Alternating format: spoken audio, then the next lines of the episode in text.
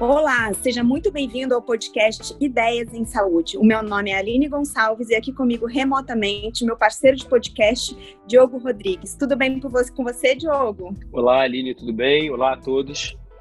Diogo, dando sequência ao Outubro Rosa, o mês em que todas as mulheres, todas as sociedades, toda a população está voltada ações da, sobre a importância da prevenção, da conscientização do diagnóstico precoce e do tratamento precoce do Outubro Rosa. E para brilhantar nossa conversa, as nossas conversas que a gente tem tido aqui no, no Ideias em Saúde, nosso convidado de hoje, ele é um expert em Outubro Rosa.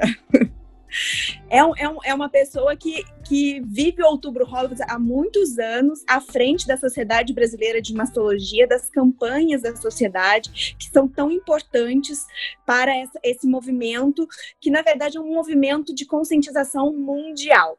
O nosso convidado de hoje é o professor Carlos Alberto Ruiz, para os amigos Ruiz, né, Ruiz? Que ele é professor da, da USP, ele trabalha também no ICESP, ele é mastologista, ele é nosso amigo, meu e do Rafael, e eu quero que você seja muito bem-vindo aqui ao nosso podcast, Ruiz. Obrigado, Aline. Nossa, um prazer enorme poder conversar com vocês.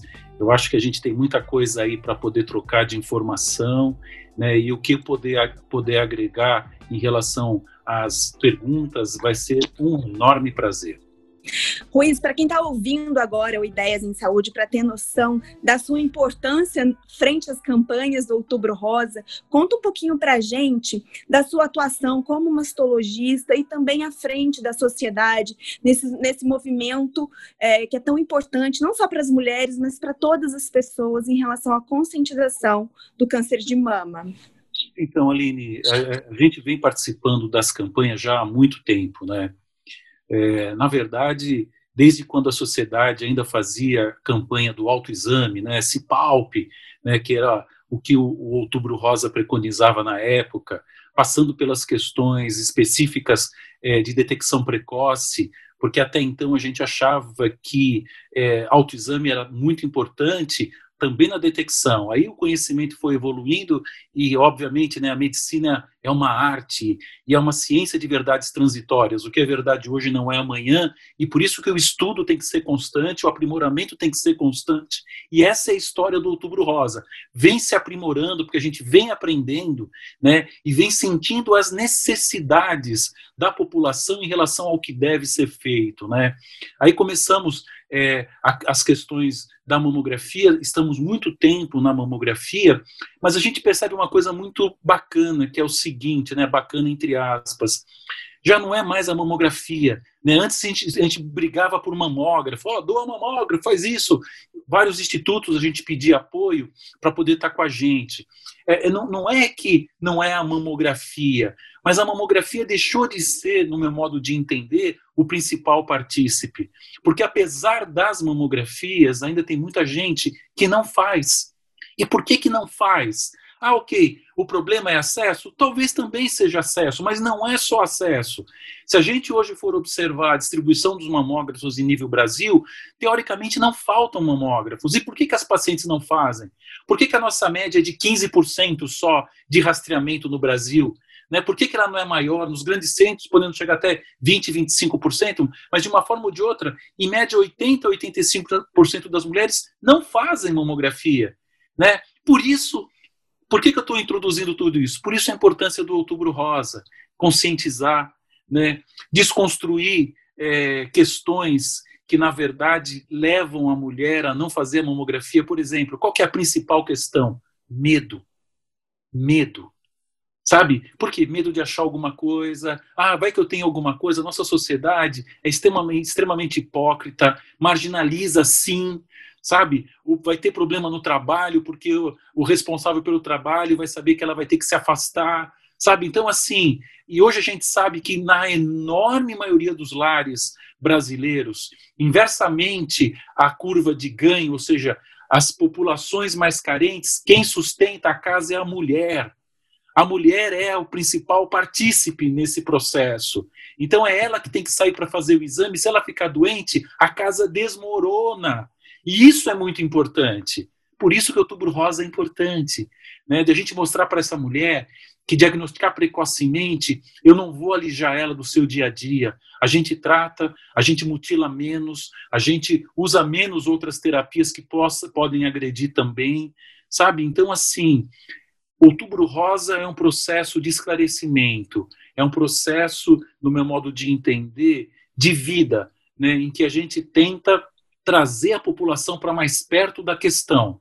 Através do quê? Falando mais. Né? Se a gente for lembrar, antigamente a palavra câncer era uma palavra proibida, né?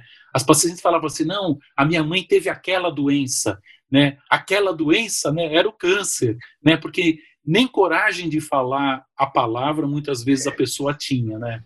Ruiz, e assim, é, nesses anos, você falou um pouco dessa mudança da, da sociedade. O que, que você viu acontecer com o Outubro Rosa, né?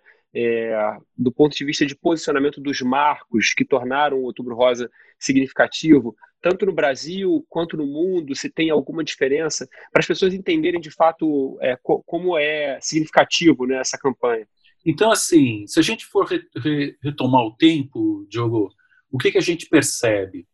É, Outubro Rosa, na verdade, veio a partir é, de, uma, de um falecimento de uma mulher chamada Susan Coleman. É, a irmã dela, a Nancy, ela instituiu é, isso em 1982.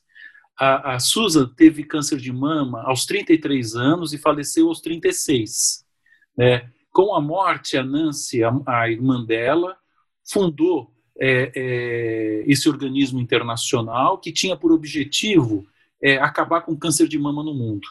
Esse era o objetivo fundamental dessa instituição. Né? Então, isso foi lá em 1982. Né? Então, esse movimento começa nesse momento. Né? Isso foi se alastrando pelo mundo como um todo. Né? É, já no século XXI, mudou, mudaram um pouco as características, mudou de nome, que na verdade era Susan Komen for the Cure, ou seja, buscando a cura de todo um processo, e assim vem nessa evolução, e a gente acompanhando tudo isso enquanto sociedade também. Né? Mas quando você me fala do ambiente internacional, o que a gente tem que entender e muitas vezes interpretar é que muitas vezes o que é a realidade lá de fora não serve para a nossa realidade daqui. E a gente entender e poder fazer uma análise mais profunda para poder ter uma condição de mensuração do que deve ser feito é muito importante. Né? Então, eu vou dizer para você, vários, vários foram os marcos né, das nossas campanhas historicamente pela sociedade. A gente começou, então, como já falei anteriormente, pelo autoexame, usando normalmente artistas, né, chamando atenção para uma pessoa formadora de opinião. É, com o passar do tempo, a gente tem usado menos os artistas, mostrando que é algo da população geral, né? porque às vezes você é, elitiza é, com um artista, afastando um pouco do público que no dia a dia está perto de você, né? criando às vezes uma aura parecendo que é só com o artista. Não, não tem, é para todo mundo. Né? É, o câncer de mama é um câncer extremamente democrático né? não respeita a raça, credo, cor, status social, ele abarca todos igualmente em si. Né? Então a gente veio aprendendo, a partir de toda é, essa experiência, o que deveria ser feito especificamente. Né? E a gente vem medindo tudo isso, a gente vem aprendendo com tudo isso para direcionar novas, novas formulações. Né? Eu lembro que na sociedade, todo esse trabalho começou muito antes da gente assumir a presidência é, da Nacional como um todo, isso em 2011. Né? Os presidentes que, no, que me antecederam foram presidentes extremamente ativos nesse sentido e fizeram um trabalho muito profícuo na realidade que eles tinham naquele momento. Né? E, e eu já, para algumas campanhas, já participava desde então. Então, assim, eu diria para você, a gente vem aprendendo ano a ano a melhor forma de atingir quem mais precisa, que é a nossa paciente. Em cada ano existe uma especificidade, em cada ano existe uma necessidade, em cada ano a gente busca, na verdade, uma frase que possa na, é, estar atingindo melhor essa população. Né? é, é mais nesse sentido, Diogo. Não sei se eu respondi na integralidade, mas a ideia é muito isso: é individualizar, é entender o que está acontecendo para a gente desenvolver estratégias que atinjam o nosso principal foco, que é o nosso paciente. E a cada e é ano coisa... a definição e a, a definição e na verdade as ações elas só aumentam, né, Ruiz? Porque lá no início era autoexame, depois importância da mamografia, importância do acesso à informação, uhum. depois importância do acesso aos tratamentos, às novas drogas, que a gente vai conversar também nesse episódio. Uhum. Enfim, é, é, a cada ano o Outubro Rosa ganha mais e mais forças, mais e mais facetas para serem trabalhadas em prol dessa melhora da entrega ao nosso paciente, né? É, mas Aline, essa sua observação ela é muito importante, né? Por isso é assim, a gente não cria uma receita de bolo. A gente tem que entender as necessidades e o que vem acontecendo.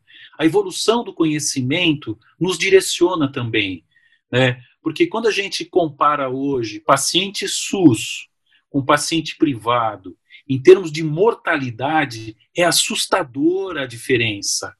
É assustadora. Ou seja, eu não posso ficar calado em relação a essa grande diferença. O papel da sociedade é criar equidade, democratizar o acesso. Sabe, senão, para que, que a gente está lá? Para trabalhar ego e vaidade? Sinto muito, não é lá. Percebe? Então a gente tem que defender os principais valores, né, os principais interesses da nossa população feminina, no sentido de poder criar esse, esse acesso. E a gente vê a sociedade, outras organizações não governamentais, o papel que tem hoje no Congresso, né, o papel que tem hoje no Senado. Né, a gente conseguiu vários políticos que se agregassem né, positivamente nas nossas ações, para de fato poderem fazer a diferença em tudo aquilo que a gente, na verdade, objetiva, né, minha querida? Uhum. É, e aproveitando esse gancho que você falou das associações não governamentais, o Outubro Rosa, de uns anos para cá, eu não sei mais ou menos quanto tempo para cá, mas a gente vê que cada vez está mais forte e ativo as associações de pacientes, Oncoguia, a gente conversou no episódio com a Luciana Holtz, nesse Outubro Rosa também, é, Quimioterapia e Beleza, Laço Rosa, então a gente está vendo cada vez e a cada ano mais a força dos pacientes também nessas ações que são tão importantes para realmente empoderar essas mulheres para que a gente possa entregar cada vez melhor o tratamento e, e o acesso mais rápido a tudo isso, né, Ruiz? Não, e, e, é muito legal isso que você fala, porque tem uma organização, uma ONG aqui de São Paulo, chamada Unacan, que ela foi criada é, pela, pela Tininha, isso lá na década de 90. E assim, olha só que bacana, é, a gente fazia uma visita na época com o professor Pinotti na nossa enfermaria, o professor Pinotti era o titular é, da ginecologia, a, a Mastro estava dentro da ginecologia na época também. E aí a Tininha ficava depois da reunião nas discussões de enfermaria para traduzir para paciente o que os médicos falavam, porque a gente fala o mediquês. O paciente não entende o mediquês. Então a gente veio aprendendo também a necessidade de poder criar uma linguagem que tenha uma interface importante para o paciente. O paciente hoje é um partícipe fundamental na escolha terapêutica. Né? E aí, essa ONG que funciona até hoje, ela tem como principal objetivo formar pessoas qualificadas, com informação qualificada, para disseminar essas informações para acesso às pessoas em geral, à população em geral né, traduzindo aquela questão do médico como um todo. Então, assim, essa a oncoguia também você veja, né, todo o trabalho que a, a, Luciana desenvolve, a importância disso e outras tantas é, organizações não governamentais em nível Brasil que vem crescendo exatamente em função dessa nessa necessidade, né? Você sabe que assim nesses nesses andares pela vida é, em Goiânia, né? o estado do, do professor Rufo, tem uma menina maravilhosa chamada Rosemar. A Rosemar, ela há muito tempo organiza é, um encontro com agentes de saúde, né, em que a gente participa. Por quê? Porque é o agente de saúde que capilariza essa informação. Sabe, a gente tem que desenvolver estratégias de capacitação para poder ter acesso à informação para quem mais precisa. Então a Rosemar reúne lá em Goiânia anualmente 500, 600, 600 é, é, agentes de saúde, junto com a prefeitura, junto com o governo estadual, ou seja, a coisa tem que ser feita a muitas mãos. Então, o nível específico de conscientização é de todos: é governamental, é federal, estadual, municipal, o paciente, o médico. Né? Porque, infelizmente, muitas vezes o médico está muito acostumado a ficar atrás da sua mesa atendendo o paciente. E ele desconhece, na maioria das vezes, a importância que ele tem como formador de opinião na, dissemina na disseminação desse conhecimento, né, querida? Então, assim, é muito ao encontro do que você falou, né, dessas ONGs, desse projeto, a gente entender em cada local o que acontece para desenvolver uma estratégia, querida. E aí, entrando um pouco nessa ideia de estratégias que vão evoluindo ao longo do tempo, né? É, a gente está vivendo agora uma pandemia e aqui no, no, podcast a gente tem, desde fevereiro, a gente tem falado sobre a pandemia do Covid-19. Não poderia ser diferente porque é um outubro rosa particular, né? É, como é que você vê, Ruiz, que, que o outubro rosa é, é, quais são as particularidades desse Outubro Rosa de 2020, é, em vigência da pandemia, vivendo a pandemia? Como é que você enxerga isso nesse momento? Você sabe que foi muito interessante é, o desenvolvimento da campanha esse ano. Né? O mote da campanha chama-se Quanto Antes Melhor. Né? Então, quanto antes melhor fazer a mamografia, quanto antes melhor cuidar da sua saúde. Né? A gente sabe que atividade física e alimentação faz toda a diferença. Né? O não ganho de peso é um fator fundamental de, pre de é, prevenção né, de recidiva, de câncer propriamente dito, principalmente depois da menopausa. Então, você cuidar de você é muito importante. Bom, é, esse ano a gente sentou junto com uma comissão bastante grande, com elementos de várias partes do Brasil, pessoas muito influentes que conhecem a questão câncer de mama, e a gente definiu que a gente não queria é, falar de morte, a gente que gostaria, na verdade, de celebrar a vida, porque já bastam as mortes pelo Covid em si, que é uma grande tragédia se a gente for ver. A gente, infelizmente, acostumou com o número de mortes que a gente está ouvindo e já não nos abala tanto. Mas, pessoal, pasmem, 150 mil mortes num país como o nosso não é fácil. Sabe? Isso é uma tragédia. Sabe? Isso é muito grave. As próximas gerações vão lembrar da gente como algo que, na verdade, não foi tão bom como eles esperariam que a gente agisse para diminuir essa mortalidade. Né? Hoje eu vi que na Austrália, quase 900 mortos, né? Poxa, na Austrália 900, aqui 150 mil, alguma coisa. Bom, mas eu não, vim, aqui para falar do Covid, eu vim aqui para falar das questões de câncer de mama. Né? É, o que, que acontece? Né? Por que, que nesse momento, discutir isso na sociedade foi importante. Para a gente desenvolver a campanha, o quanto antes melhor, para a gente celebrar a vida, dizendo que existe muita vida depois do câncer de mama, e é verdade. Hoje são milhões de sobreviventes. Né? E quando a gente fala de milhões de sobreviventes, a gente fala nos vários estádios. Claro que o diagnóstico precoce, ou seja, antes da palpação, é muito importante para nós. Mas mesmo palpável, a sobrevida é enorme. Né? Por que, que eu digo isso? Porque ainda hoje no SUS, 80% dos diagnósticos, 70% a 80% dos diagnósticos são feitos através de nódulos palpáveis. Né? Para você ter uma ideia, Diogo, o câncer de mama para atingir um centímetro, ele começa a ser palpável a partir de um e meio, dois. Mas para ele atingir um centímetro, demora em média, pasme, de 8 a 10 anos. Teoricamente eu teria, isso em média, né? Teoricamente eu teria muito tempo para fazer esse diagnóstico, né? Por que, que eu não faço? Por que, que esse diagnóstico não é feito? São as falhas, né? O paciente tem medo, não faz a mamografia, a paciente tem dificuldade de acesso muitas vezes ao serviço público, né? a mamografia muitas vezes acaba sendo utilizada como abanador de luxo, né? Que eu quero dizer, ela vai se abanando nos vários serviços para ver quem pode atender para resolver aquela questão de biópsia, para resolver o resultado, para resolver, na verdade, o que a gente pode estar tá resolvendo em relação ao tratamento especificamente. Né? Então, assim, a gente se reuniu e resolveu celebrar a vida. Né? Nessa época de Covid, falar de vida, de sobrevida, porque isso para a gente é muito importante. Né? Então, a gente quer comemorar esse ano as questões de Outubro Rosa, obviamente sem esquecer que são 66 mil novos casos por ano no Brasil. E aí vem uma questão do Covid, que a Sociedade Brasileira de Patologia, ela, na verdade, estima que mais ou menos entre 50 e 60 mil casos de câncer em geral deixaram de ter sido feito diagnóstico.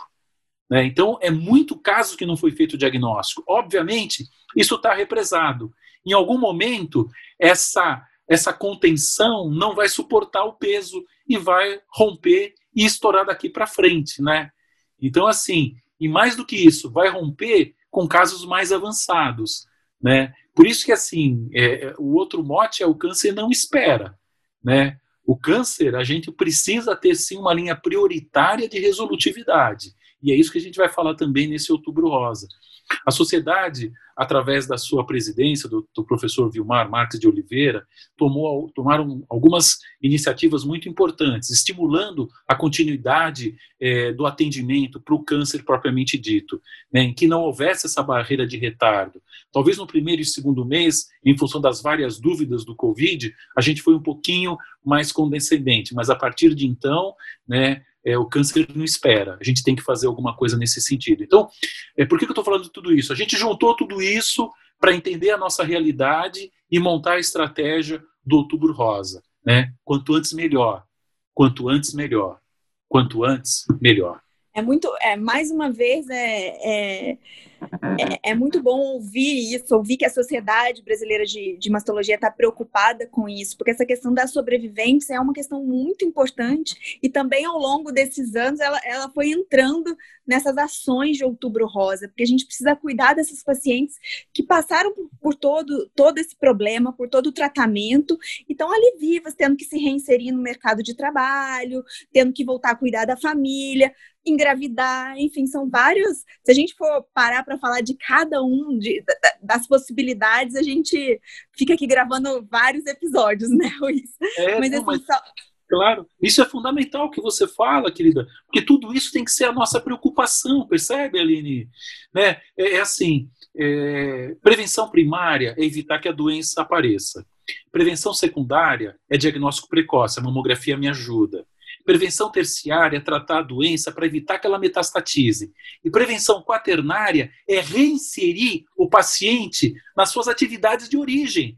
Percebe? E quando a gente faz esses quatro tipos de prevenção, a gente está tratando a paciente e claro, não o câncer. Claro, na integralidade, porque tudo isso tem que ser a nossa preocupação. Né? Hoje se fala muito em medicina integrativa. Na verdade, a gente esquartejou o paciente né? Montamos as especialidades para facilitar o atendimento. E hoje a gente está tentando reintegrar, porque o esquartejamento não foi bom. No meu modo de entender, foi péssimo, porque as pessoas acostumaram a enxergar o paciente como um órgão e não como um todo, como um ser humano, né? que precisa do seu atendimento na integralidade. Então, integrar hoje é muito importante. Por isso que eu falo dessas três, dessas quatro estratégias de prevenção, que é a integração do conhecimento, é a integração do que a gente pode fazer, de novo, beneficiando quem mais precisa, o nosso paciente, querido. Luiz, e assim, montar estratégias de outubro rosa é, é, um grande desafio isso a cada ano, porque você tem que inovar, você tem que chamar atenção de maneira diferente, enfim,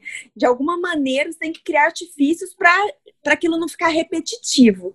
E eu imagino que no meio de uma pandemia do Covid-19, isso tenha sido um desafio maior ainda.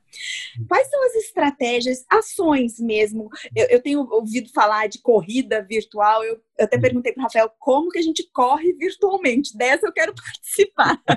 No videogame, ali. Como vocês estão usando as estratégias desse uhum. mundo virtual, dessa virtualização de tudo, para criar ações? Como é que está sendo isso? Não, muito legal, Lívia. É assim, deixa eu explicar, né? Na verdade, é, é essa questão né, da gente montar a estratégia para o Brasil vai um pouco além no sentido do que para cada região é uma realidade então você monta um esqueleto que vai ser aplicado naquela região em função da realidade daquela, daquela região. Percebe? Então, você conhecer as nuances do local também faz diferença. Né? Não adianta eu falar, olha, você vai fazer assim, assado, igual no Brasil inteiro. Não existe isso. Não existe isso. Como é que historicamente a gente fazia a questão da, do Outubro Rosa? Uma corrida, né, ações presenciais, festas, né, é, grandes congressos aproveitando o Outubro Rosa para trazer as pessoas para conversarem sobre o Outubro Rosa. Só que nesse momento, nada disso é possível. Né? Nada disso é possível. Então, como é que a gente ia fazer o Outubro Rosa esse ano em que estar juntos fisicamente não é possível? Agora, estar junto virtualmente é totalmente factível. Uma coisa que a gente aprendeu com a pandemia foi ficar junto através desse nosso meio, né? através de um podcast, através da internet, através de toda essa mídia digital que trouxe um aprendizado muito grande para todos nós. Né? E o ser humano é um ser, na verdade, que rapidamente se adapta. Né? É um ser altamente adaptativo. Né? Você não vê pinguim é, da Antártica ao Polo Norte passando pela América Central, mas você vê ser humano da Antártica ao Polo Norte passando pela América Central. Por quê? Porque a gente se adapta, a gente se adequa.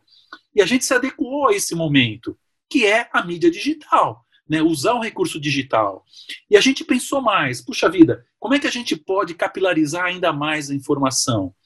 Nesse universo digital, a gente está usando como estratégia no Outubro Rosa vários influencers, vários artistas. Marcamos lives e informações através dele, deles o mês inteiro. Então, nós estamos aproveitando, na verdade, o número de é, seguidores que cada um tem, e são milhares, milhões, eu me impressionei muito.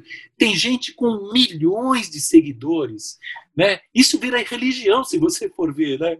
Tanta gente seguindo, olha o perigo que é, entre aspas, a palavra perigo. Como você tem que ter, né, um senso do que você vai falar, porque é muita gente escutando você ao mesmo tempo, né? Olha o nível de responsabilidade. Pensando nisso, a gente raciocinou: olha, vamos usar os influencers, os artistas que têm milhares de seguidores, para poder capilarizar a informação qualificada. Né? Alguns artistas preferiram ele, eles mesmos estar passando essa informação, outros artistas preferiram que a gente entrevistasse, né? outros ainda preferiram é, conversar entre os artistas para falar da causa câncer de mama. Né? Então, essa é uma estratégia. A outra estratégia é a corrida virtual. Né? Quem está organizando isso é uma amiga nossa, presidente da regional de Alagoas, a Lígia, em que a Marta, que é alagoana, que é jogadora de futebol, vai estar participando também. Né? Outros locais em nível Brasil também estão fazendo isso, várias ONGs estão fazendo isso, né? que é assim, é, uma das ONGs aqui em São Paulo usa, na verdade, um, um aplicativo então, respondendo a sua pergunta, como é que é essa corrida virtual, né? Então, você usa um aplicativo, né? E, e sai para correr individualmente. Esse aplicativo mede quanto você correu. E aí, quando você termina a corrida, ele marcou para você. Então, por exemplo, tem uma organização aqui em São Paulo, a Unacan, que está fazendo uma corrida virtual para todos os pacientes. Montou-se várias equipes e essas equipes têm um objetivo mínimo de correr, por exemplo, 30 quilômetros. Então, são 10 pessoas ou 8 pessoas que vão dividir esses 30 quilômetros. E todos vão correr para alcançar no mínimo esses 30 quilômetros. Percebe? Então, você pode correr sozinho, né, ajudando, é, na verdade, a marca maior, que é atingir o nosso objetivo, que seria os 30 quilômetros. E por que, que isso é legal? Porque atividade física, estilo de vida, impacta diretamente nas questões de câncer, em geral, inclusive no de mama. Né? Então, falar de saúde, entenda, né? falar de saúde faz toda a diferença. Né? É, a Organização Mundial de Saúde ela define saúde não como ausência de doença, não é ausência de doença, é qualidade de vida. Saúde é qualidade de vida. Então, tudo que eu puder atuar para ter uma qualidade de vida melhor, faz toda a diferença. Me alimentar adequadamente, não ganhar peso, se tiver a mais, poder perder um pouco, cuidar da cabeça, tomar bastante líquido, né? Ser feliz, sabe? Cuidar você de você. A gente está muito acostumado a cuidar do outro, mas você tem que lembrar para você cuidar do outro, primeiro você tem que cuidar de você. Você tem que ter qualidade para cuidar do outro, porque quem dá sem ter empresta e vai cobrar depois. E é muito bom os pacientes, né? É, os pacientes eles cobram da gente. Quando a gente fala, ah, faz atividade física, e querendo ou não, sempre... mas e a, e a doutora? Claro. Então, assim, a gente precisa dar um exemplo, né? Claro, de alguma claro. maneira, a gente precisa claro. dar um exemplo. Se a gente está acreditando naquela orientação, a gente tem que fazer para a gente mesmo. Então, eu acho super válido essas campanhas. Claro, por você ver como uma corrida virtual é legal. Você, precisa, você não vai precisar correr em aglomeração, né? Que é tudo que a gente não pode fazer agora. Né? Mas você pode correr sozinho, a hora que você quiser. Percebe? E está marcando o seu tempo, o seu espaço para poder ajudar pessoas, né? e se ajudar fundamentalmente, né? Na verdade, é, nessa minha história de medicina, eu me formei em 1983, né? São 37 anos, né, de atividade médica. Eu diria para você, quem mais aprendeu nesses 37 anos fui eu, Aline, com os meus pacientes. Porque eu, eu vivo né, a problemática de cada um sem viver na pele o problema e a gente fica refletindo a respeito disso, a gente cria novos critérios de vida, né? Por quê? Puxa vida, eu posso ser feliz, porque o que, a gente vê normalmente nos nossos pacientes? Ah, puxa, agora veio a doença. A doença, às vezes, olha que absurdo que eu vou dizer para você, Aline. A doença, muitas vezes, é uma benção. Putz, como um médico fala um negócio desse? né? Desliga o rádio. Não, não, tô brincando, não faça isso não. Escuta o que eu vou dizer, escuta o que eu vou dizer, né? Por quê? Porque assim, ela te coloca no seu interior, mostrando para você o que te faz falta. O que te faz falta é sua saúde, é sua família, é seu dia a dia. Sabe, não é o carro de marca, não é a roupa de marca. Isso, ter ou não ter, não faz a menor diferença na hora da doença. Você quer amor nessa hora. Você quer as pessoas que você ama nessa hora. Isso faz diferença. E você pode construir tudo isso, né? Por isso que eu falo, quando você muda e normalmente com a doença a gente evolui para um outro patamar no meu modo de entender melhor para nós mesmos, isso faz diferença na vida da gente, né? Agora é óbvio, se eu já te dou, tô te dando essa informação, não precisa explicar, esperar ficar doente, né? Cuida de você, faça exercício, se alimente bem, ame mais, fique perto das pessoas que você ama, invista no amor, porque isso é, sem sombra de dúvida, o principal da nossa vida, é o que a gente leva. O resto a gente não leva mais nada. A gente vem sem nada e vai embora sem nada. Rui, você falou um pouco sobre essa questão da informação, da, da conectividade, do, do uso da internet. É, e eu queria te fazer essa pergunta porque assim a gente está em 2020, 2020 a gente, a gente além de estar tá muito mais conectado e principalmente por conta do isolamento, a gente está vivendo também a era das fake news, né? Então a gente na oncologia, é, a gente vive, na nossa bolha a gente viveu a realidade das fake news com a fosfatanolamina, é, que se dizia que era a pílula do câncer, a cura do câncer, e agora a saúde mundial está vivendo uma série de fake news relacionadas ao, ao ao coronavírus. Bom, é, do ponto de vista prático, no Outubro Rosa, o que, que pode ser feito, o que, que vai ser feito para tentar combater né, essas fake news de forma efetiva? Não, importantíssima a sua pergunta, Diogo. Na verdade, eu iria além, né? No meio político, inclusive, né? Um presidente americano se discute muito se não foi eleito por causa de fake news, fake news também. Né? Então, assim, você percebe o impacto de tudo isso, a importância da desconstrução das fake news. Né? Ou seja, por isso que eu digo o seguinte: é, se você tem dúvida, primeiro, jamais, jamais transmita essa informação na sua dúvida. Procure um profissional que tenha formação para poder passar essa informação qualificada e você saber se isso é fake news ou não. Na dúvida, não, não repasse. Pergunte para quem conhece. Né? As pessoas têm né, através da, do seu meio de vida, pessoas que você confia, médicos que você confia, pergunte para eles, né, para poder verificar se essa notícia ou se essa informação é válida ou não. Não passe na dúvida, pelo amor de Deus, não passe na dúvida. Na dúvida, fique na dúvida, não passe. Pergunte para alguém. Se, se alguém confirmar e você confia, ok sabe? Mas, na dúvida, pelo amor de Deus, não passe. Você pode estar construindo, na verdade, um círculo vicioso e não virtuoso de informação. E tudo mais, né? Porque tem muito, muita fake. Por exemplo, falavam sempre, ó, é, uso de desodorante Power Dry é, aumenta risco de câncer de mama. Mentira. Sutiã apertado aumenta risco de câncer de mama. Mentira. Prótese de mama aumenta risco de câncer de mama. Mentira. Percebe? Então tem muitas coisas fakes, né? Que a gente tem que desconstruir, sim, né? É nesse sentido.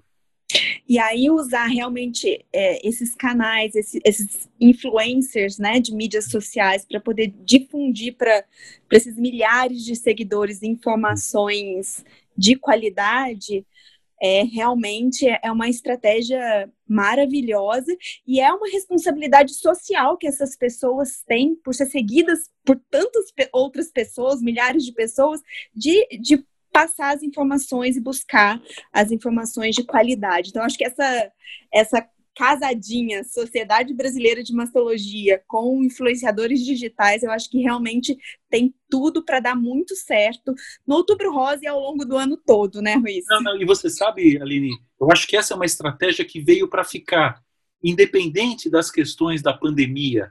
Sabe, a gente observa que, assim, cada vez mais, mesmo depois da pandemia, vamos usar, sim, a mídia digital Pra, vamos usar para poder difundir a informação qualificada, né? A gente está aprendendo muito, né, com essa questão digital, que a gente sempre foi meio avesso muitas vezes, exatamente em função das desconstruções que muitas vezes acontecem, né? Mas estamos aprendendo a construir qualidade. Então, isso faz toda a diferença. Eu acho que essa frente de educação e usar os influenciadores para ajudar nisso é uma frente maravilhosa que a sociedade atua muito bem. Mas uma outra frente que até queria perguntar e saber a sua opinião. Pode ser a sua opinião pessoal, não precisa ser a opinião da sociedade em si, uhum. mas a gente sabe também que a, a, a casadinha, a sociedade, sociedade médica com ONGs de pacientes junto a demandas para o governo, é uma casadinha muito importante para pressionar. Porque a gente vê, Ruiz, a gente está sempre nos congressos e cada vez mais drogas novas, tecnologias novas, e a gente vê que aqui no Brasil, até os pacientes que têm convênio, muitas vezes a gente tem algumas dificuldades, principalmente em relação a medicamento oral, da gente ter esse acesso.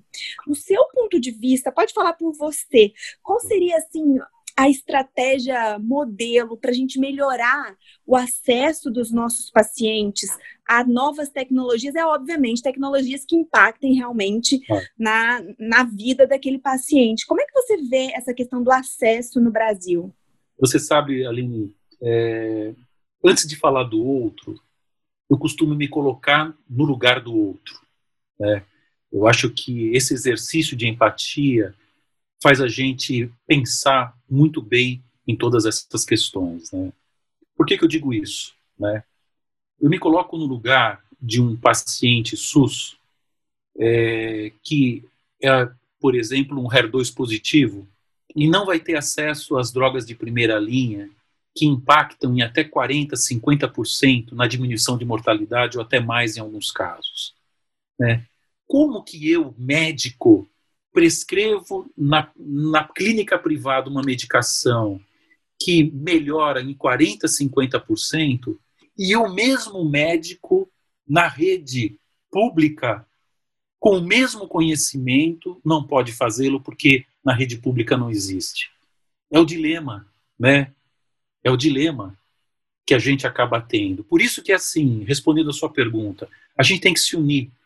A população, as organizações não governamentais, né? A gente entender o que de fato é importante, porque tem outro lado também, né? É assim, existem hoje é, pesquisas, existem hoje questões técnicas que são extremamente caras, que desfalcariam, na verdade, o serviço público. Então a gente tem que ter também esse bom senso de entender que não é tudo também, né? Eu tenho que ter o bom senso também como gestor de entender o que de fato vai fazer diferença, né?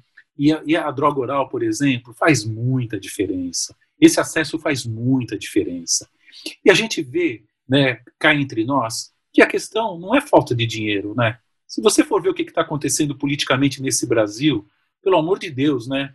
Não é falta de dinheiro. Talvez não seja uma administração adequada, eu também não sei, não tenho esse conhecimento profundo. Mas eu diria, frente a tudo que a gente vê dos milhões em cuecas, dos milhões em apartamentos, dos milhões que a gente vê não aproveitados e perdidos, que podiam ser usados sim para isso. Então, fundos existem. Talvez uma questão de administração mais racional, mais voltada especificamente para essas questões, faça toda a diferença. E é por isso que a sociedade tem que brigar, tem que ter representatividade. Por isso que todos juntos fazem toda a diferença. As ONGs, o paciente, o político, de fato, que pode abraçar a nossa causa, né? Porque o que, que acontece hoje? Na maior parte das vezes, para quem tem é, plano de saúde, acaba judicializando. E judicializando, não tem juiz que não dá a causa a seu favor, óbvio. Ele sabe da importância. Os juízes têm uma cabeça muito boa nesse sentido, né? Ele sabe das necessidades em si. E não, é, não vai ser ele que vai impedir o acesso. Então, sabe, eu digo para você, vamos nos unir né, para poder ter isso no dia a dia e não precisar judicializar. Porque água morro abaixo, fogo morro acima e a necessidade do ser humano a gente sempre vai achar um lugar para poder, obviamente, se abrigar e resolver. A gente vai resolver. Então, que seja por bem, né? que seja algo definido, para que todos possam, na verdade, se beneficiar desse processo. E aí, Ruiz, tem uma coisa interessante que, de fato, as pacientes com câncer de mama, elas é, se beneficiam, que é assim, existe, de fato, uma uma, uma estrutura melhor, uma integração melhor, uma articulação melhor da sociedade de mastologia, das outras sociedades que estão relacionadas ao câncer de mama, de entidades governamentais, a Frente Parlamentar contra o Câncer, enfim, das, das várias ONGs que a gente falou aqui, muitas outras, né, no sentido de fazer com que o Outubro Rosa faça muito barulho e ecoe ao longo do ano, né? É, você é, é possível avaliar? Tem algum indicador que consegue avaliar o impacto dessas ações de Outubro Rosa é, na mudança, na, na, transformação? A gente consegue avaliar isso? Claro. Não, e, eu, eu agregaria um fator a mais, né? Na semana passada tivemos um congresso fundamentalmente público, né, que é o TJCC, Todos Juntos contra o Câncer. É um congresso muito importante para câncer em geral, que falou de coisas de mama também, e discutindo as políticas públicas. Então, essa discussão é sim muito importante, né, Diogo? Para a gente poder trazer à tona tudo isso. O que você fala para mim, na verdade, é assim: o que, que vocês medem? Porque o que a gente não mede, a gente não administra, né? a gente chuta. Para eu conhecer a realidade, eu preciso me aprofundar nessa realidade, para conhecer essa realidade, fazer medições, entender os indicadores que me mostram: olha, essa sua ação cria impacto, essa sua ação não cria impacto. E eu diria para você, se a gente tomar, é, por exemplo, o rastreamento no Brasil como nosso indicador, estamos perdidos. Sabe? Por quê? Porque o nosso rastreamento está muito aquém daquilo que a gente gostaria que fosse. Né? Se a gente tomar como é, parâmetro, na verdade, o nível de informação, talvez estejamos um pouquinho melhor, mas essa informação ainda não está reverberando numa atitude. É isso que a gente começa a observar hoje. Né? Por isso que a questão hoje não é colocar caminhão de mamógrafo. Por isso que a questão hoje é a gente poder criar níveis de conscientização na informação qualificada, criando facilidade de acesso para que as mulheres possam fazer e entender o que estão fazendo. Não é fazer por fazer. Né? O que as, as mulheres precisam entender é que fazer mamografia protege a minha vida. Né? Eu, eu decresço é, a mortalidade em 35%, né, tomando todas as faixas etárias em si. Não tem nada mais importante, no geral, do que isso, o diagnóstico precoce. Com o diagnóstico precoce, eu mutilo menos. Com o diagnóstico precoce, eu ofereço mais qualidade de vida. Não é que eu não tenha isso também nos diagnósticos um pouquinho mais avançados, mas quando ele é precoce, eu tenho mais garantia de tudo isso. Né? Então a gente tem sim medido, a gente se surpreende quando usa o rastreamento como parâmetro, vendo que não estamos, não estamos sendo eficientes, precisamos melhorar sim. Né? Eu acho que essa, essa avaliação no nosso entendimento do que a gente precisa fazer para melhorar é fundamental. A gente tem que olhar para dentro e entender o que, que nós não acertamos, né? por que, que não fomos tão eficientes e mudar muitas vezes a categoria da, da nossa linguagem para atingir melhor quem mais precisa. Mas a sua pergunta é muito importante. O que, não, o que a gente não mede, a gente não consegue administrar, com toda certeza. E fazendo um gancho com, com a, com, a, questão anterior do acesso e questão de financiamento de SUS, financiamento de saúde suplementar, o diagnóstico precoce ele é muito, sai muito mais em conta do que o diagnóstico tardio, se a gente for colocar na ponta do lápis. O Não, custo tem... de um paciente no estadio inicial é bem menor do que do Não, paciente metastático. No estudo Amazon, é, que foi um grupo de estudo de câncer de mama no Brasil, que é o GBCAM, fez um estudo muito bonito do GBCAM, ele mostra para a gente o seguinte, né, existe uma disparidade muito grande entre SUS e privado, ok. Agora, quando você compara SUS e privado em estádio inicial, é igual. SUS e privado no estádio inicial é igual, ou seja, se eu quero diminuir essa diferença, o diagnóstico precoce, sendo pleonástico, faz toda a diferença. Né? Eu me igualo ao privado em nível SUS quando diagnostico precocemente. Então, isso faz diferença. Por isso que as campanhas precisam ter esse norte, Aline. Sabe? Por isso que as campanhas precisam fazer as pacientes, o público entender dessa necessidade como um todo, minha querida. Com certeza. Ruiz, é muito bom falar com você que a conversa flui. Mas a gente já está finalizando o nosso papo e a gente geralmente finaliza querendo saber as perspectivas do nosso convidado em relação ao mundo. Na verdade, no seu caso, eu queria saber em relação às pacientes com câncer de mama, ao câncer de mama no Brasil, depois desse furacão que a gente está vivendo, que se chama Covid-19. Quais são as perspectivas? Onde você acha que a gente precisa realmente atuar para melhorar, para enfrentar essa possível pandemia de câncer que a gente vai viver? Eu diria para você de uma forma em duas palavras: informação e educação. Eu diria mais duas palavras para você: informação e educação. Eu diria mais uma palavra ou duas: informação e educação. Sabe? A gente é muito carente disso tudo. Sabe, querida? Então, assim, educar e informar faz muita diferença. É, eu lembro tinha tinha uma uma ONG aqui em São Paulo que trabalhava com o colar de pérolas também, em que ela atingia o jovem, a criança na escola. Então ia falar de câncer de mama na escola. Por quê?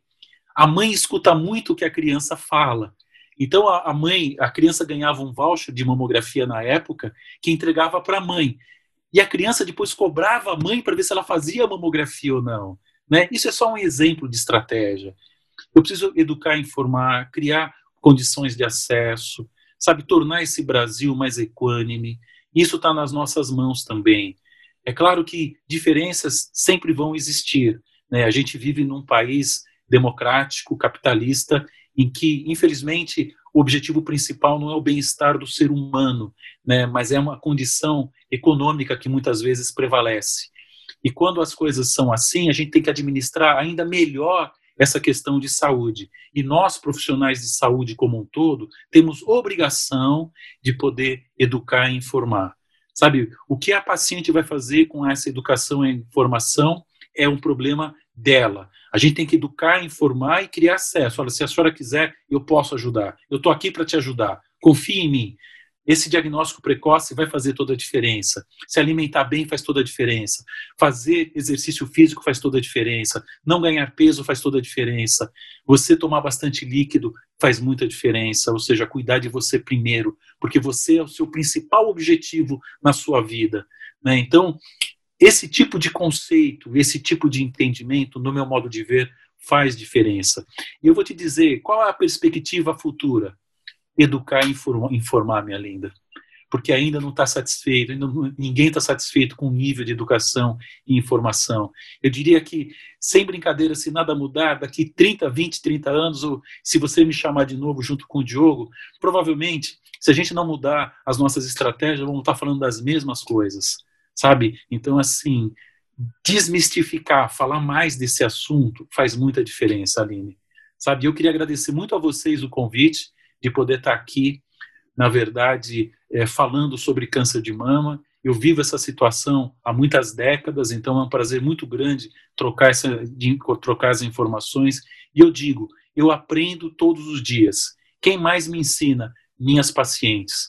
As mulheres que cruzam o meu caminho no sentido das dificuldades que elas têm, nas facilidades que ela tem, porque são elas que me ensinam o que eu devo fazer mediante a experiência de cada uma. Eu tento juntar tudo isso e elaborar estratégias. É isso aí, querida, que eu digo para você.